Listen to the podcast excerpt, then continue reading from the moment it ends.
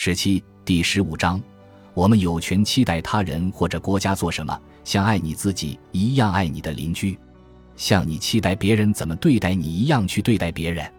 这两句我们熟悉的格言，把我们和他人联系起来。这两件事似乎都把你自己作为在对待他人的行动中的一个中心。用同样的方式爱你自己和爱你的邻居，甚至有可能和爱你自己的程度也一样。想想你是多么希望别人对待你也像你对待他们一样啊！我们好像把这个顺序给颠倒过来了。在前一章，我们首先讨论的是别人有权期待我们做什么。现在，在这一章中，我们讨论我们有权期待别人做什么。更确切地说，我们已经把这个顺序提升至我们第一，别人第二了。权利就是权利。如果任何一个人有了权利，基于他或他与所有其他人共享的需求，那么其他所有人也有同样的权利。你先考虑你自己的需求和先考虑别人的需求就没有什么区别了。然而，还是有理由先考虑你自己。首先，考虑一下你应该做什么的顺序。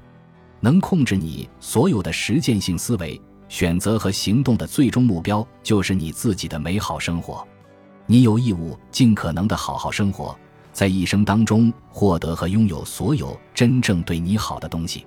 正如我们所看到的，公正不会要求你采取积极的行动去帮助别人获得幸福。这不同于你对自己的爱会让你去追求自己的幸福，公正只会要求你不要妨碍或阻挠别人追求他们的幸福。如果你能做的比这还好，去帮助别人追求幸福，那说明你这么做是像爱你自己一样的爱着他们。公正所涉及的你的权利和他人的权利，是基于对任何一个人都真正好的那些东西上的，因为这些东西能满足人们天性的需求。思考那些想得到的好东西，尤其是真正好的东西，肯定要先于思考权利这件事。比如说，你认为有一定的财富、有令人满意的健康和有自由对你来说不是什么真正好的东西，那么你就不会说每个人都有权利拥有这些不仅是活着的手段，还是活好的手段的东西。那么，你有权利期待别人所做的，就和别人有权利期待你做的是一样了。权利都是一样的，因为每个人的权利都一样，因为对你真正好的东西，对其他人也是真正好的东西。之所以这样，是因为我们都是人，我们都有同样的人性，我们这种天生的人性里有需要得到满足的同样的基本需求。在所有这些需求中，有一种需求是生活中需要和其他人打交道的需求。我们不是那种可以独来独往的动物，我们已经知道。人类社会、家庭、部落和国家，他们的出现就是为了满足这个需求，但是，他们也帮助我们完成了其他的需求。我们得到了为了维持生命所需要依赖的那些好东西，以及为了更好的生活我们所需要依赖的那些更好的东西。因为在我们的生活中，我们总会需要和其他人打交道。尽管社会本身是好的，但是作为一个特殊的社会。如果他的组织方式或者运作方式不能帮助他的成员个体，或者甚至是主动阻止他的成员个体努力获得真正对他们好的东西，这个社会可能就不太好了。比如说，一个家庭如果不能给他的孩子们一定权利的自由，如果不能照顾好孩子们的健康，如果不帮助孩子们正常成长，这个家庭就不是一个好的家庭。这并不是说家庭本身不好。因为毕竟小孩子自己不能独立生活，没有家庭的照顾，他们没法长大。这只是意味着某个特殊的家庭不好，因为他没有为孩子去做他们有权期待家庭为他们做的。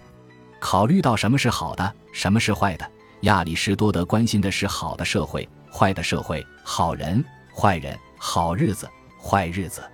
我们已经说过，社会本身是好的，对于他来说。这是一个简单的常识性道理。如果不生活在一个社会里，我们就不可能生活。说到这儿，亚里士多德还要继续考虑是什么让某一个社会很好，或者让一个社会比另一个社会更好。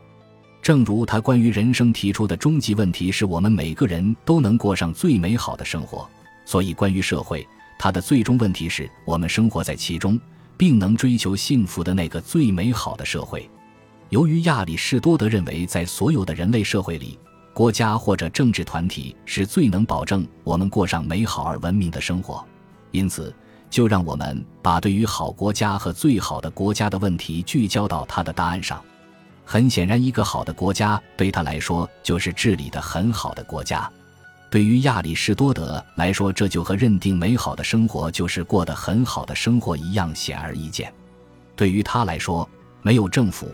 国家不可能存在，人类不可能在无政府的情况下和平地、和谐的生活在一起。如果所有的人类都是朋友，都互亲互爱，那么上面说的也许不对。如果所有人都完全公正，那就没有必要执行法律以防止一个人去伤害另一个人，那么上面说的也许还不对。但是亚里士多德认为，从正常的经验来看。所有的人不是因为爱或者友谊而被联系在一起的，大部分的人也都不是绝对的公正，还有些人自私而且相当不公正。因此，他的常识性结论是：为了国家或政治社会的存在，政府是必须的。因为是必须的，所以政府本身是好的，就像社会本身也是好的一样，因为社会也是必须的。但是，我们也看到了。有的个别社会很不好，或者不像他应该的那样好，所以说政府的某种形式也许不好，也许不像他应该的那样好。有些人缺乏亚里士多德的敏锐，他们会说政府的存在其实没什么必要。他们没有认识到，如果不是生活在有政府拥有权力去执行法律和做出决定的这样一个社会中，人类尽管他们是一种存在。但是又不是人们所希望的，他们存在的那个样子，不可能和平生活在一起，也不可能为了一个共同的目标而共同努力。必须受到约束的不仅仅是罪犯，为了能让很多人为了一个共同的目标共同努力，还必须要有某种国家机器来为他们需要的共同行动做出决定。还有人说，尽管国家也许是必要的，但是因为它涉及使用强制力。又因为它涉及对人身自由的限制，所以国家是一种必要的邪恶。那些这么说的人没有理解到亚里士多德关于一个社会执法和限制个人自由的要点。在亚里士多德看来，好人就是有品德的、公正的人。他遵守法律是因为他是有品德的人，而不是因为他惧怕由于违法或者扰乱和平而可能遭受惩罚。他自觉守法。维护和平不是因为法律的强制力，他的行为不是政府强制的结果，所以对于他来说，政府不像是对坏人来说的那种邪恶的。好人也不会觉得他的自由受到政府的限制，他不想伤害别人，也不想要多于自己需要的自由。只有坏人才想要更多的自由，只有坏人才不顾他人，觉得自己想要的随心所欲的自由受到了政府的限制。政府本身是有必要的，也是好的。这个事实并不能保证所有政府的形式都是好的，或者像他们应该的那样好。在亚里士多德看来，区分政府形式好与坏的标准取决于下面问题的答案：第一，政府是为他所管辖的人的共同利益服务吗？还是说政府的服务对象是那些行使政府权力满足私利的人们？那种只满足统治者一己私利的政府是专制的政府，只有能保证被统治者的幸福生活的政府才是好政府。第二，政府只是依赖任凭统治者使用的权利吗？还是说政府只是依赖那些经过被统治者认同和参与而制定出来的法律？单纯依赖强权和武力的政府，不管它是掌控在一个人手里，还是掌控在多个人手里。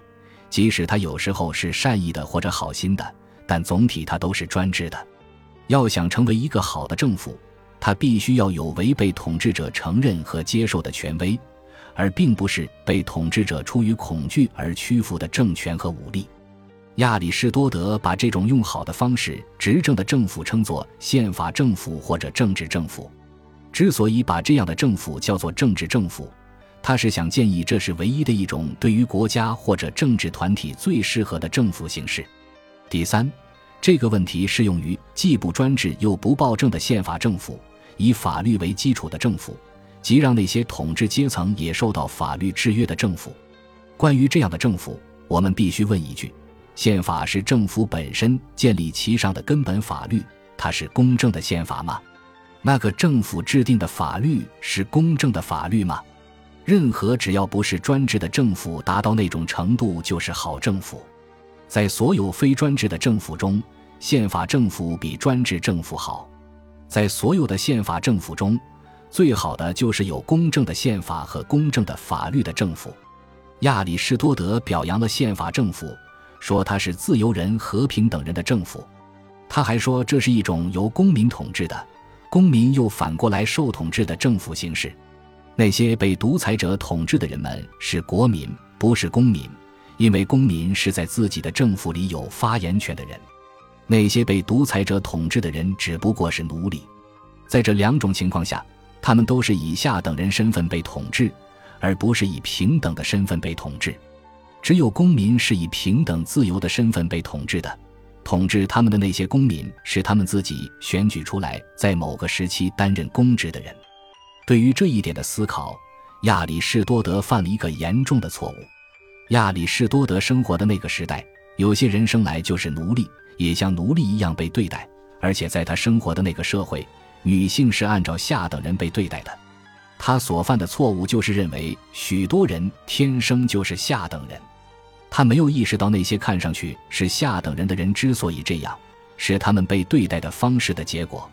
而不是他们天生就没有这个福分，因为他犯了这个错误，所以他把人分为两类：一类是那些适合作为公民被统治的人，他们是自由人，他们之间是平等的，他们在自己的政府里有发言权；另一类是那些仅仅适合作为国民或者奴隶被专制统治的人，他们在自己的政府里没有发言权，他们没有自由，也和别人不平等。在我们生活的这个时代。这个社会，如果有人犯了亚里士多德犯的错误，他是不会被原谅的。我们要修正亚里士多德的错误，所以我们得出这样的结论：即所有人都应该作为公民被统治或管理，他们在自己的政府里有发言权。他们虽然被统治，但是他们是自由和平等的。对于这个包含一切的所有人，唯一的例外就是那些婴儿或者有精神障碍的人。得出上面这个结论后。我们还会看到，宪法政府只有不分性别、种族、宗教、肤色或者财富，让他的宪法赋予所有公民平等的地位时，他才是一个好的政府。要做到这一点，就要给予公民有权得到的自由，作为公民被统治的自由，而不是作为奴隶或者国民。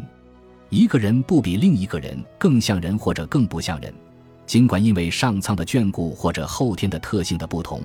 他可能在很多方面高于或者低于另外一个人，这些不平等当然应该成为选择一些人而不是另一些人担任公职的原因，但是他们绝对不应该成为衡量公民层次的标准。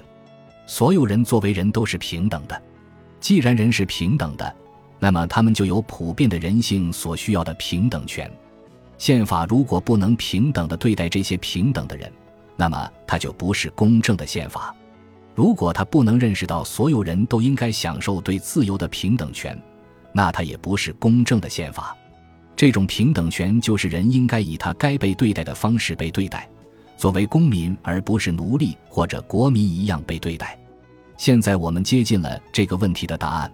这个问题是我们有权期待我们生活的这个国家和政府为我们做什么。我们有权利以公民的身份受到那个我们认可。也允许我们有发言权的政府的统治，这就是我们有权所期待的一切吗？尽管亚里士多德错误地认为只有一部分人有权受到公民式的对待，但是他认为那些人有权期待他们生活的这个国家能为他们做更多的事。他认为最好的国家应该尽其所能地帮助他的公民追求幸福，不管是否只有一些人还是全部人是公民，这个观点都是真理。一个国家如何帮助他的公民去追求幸福呢？那就是国家可以帮助他的公民获得并拥有他们需要的，而且也是有权利得到的对他们真正好的东西。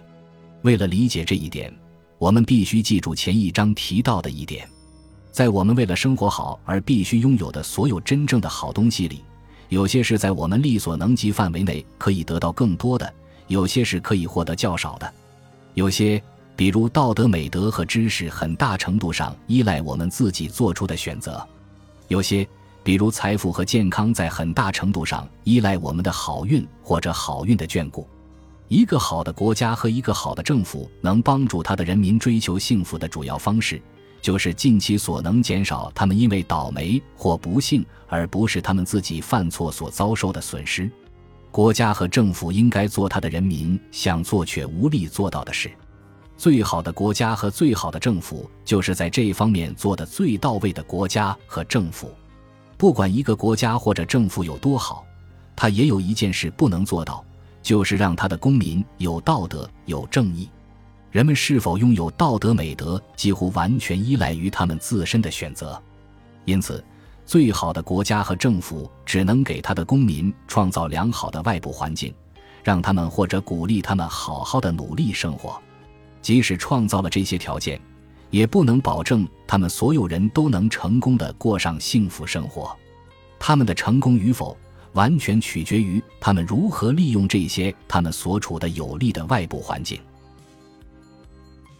本集播放完毕，感谢您的收听，喜欢请订阅加关注。主页有更多精彩内容。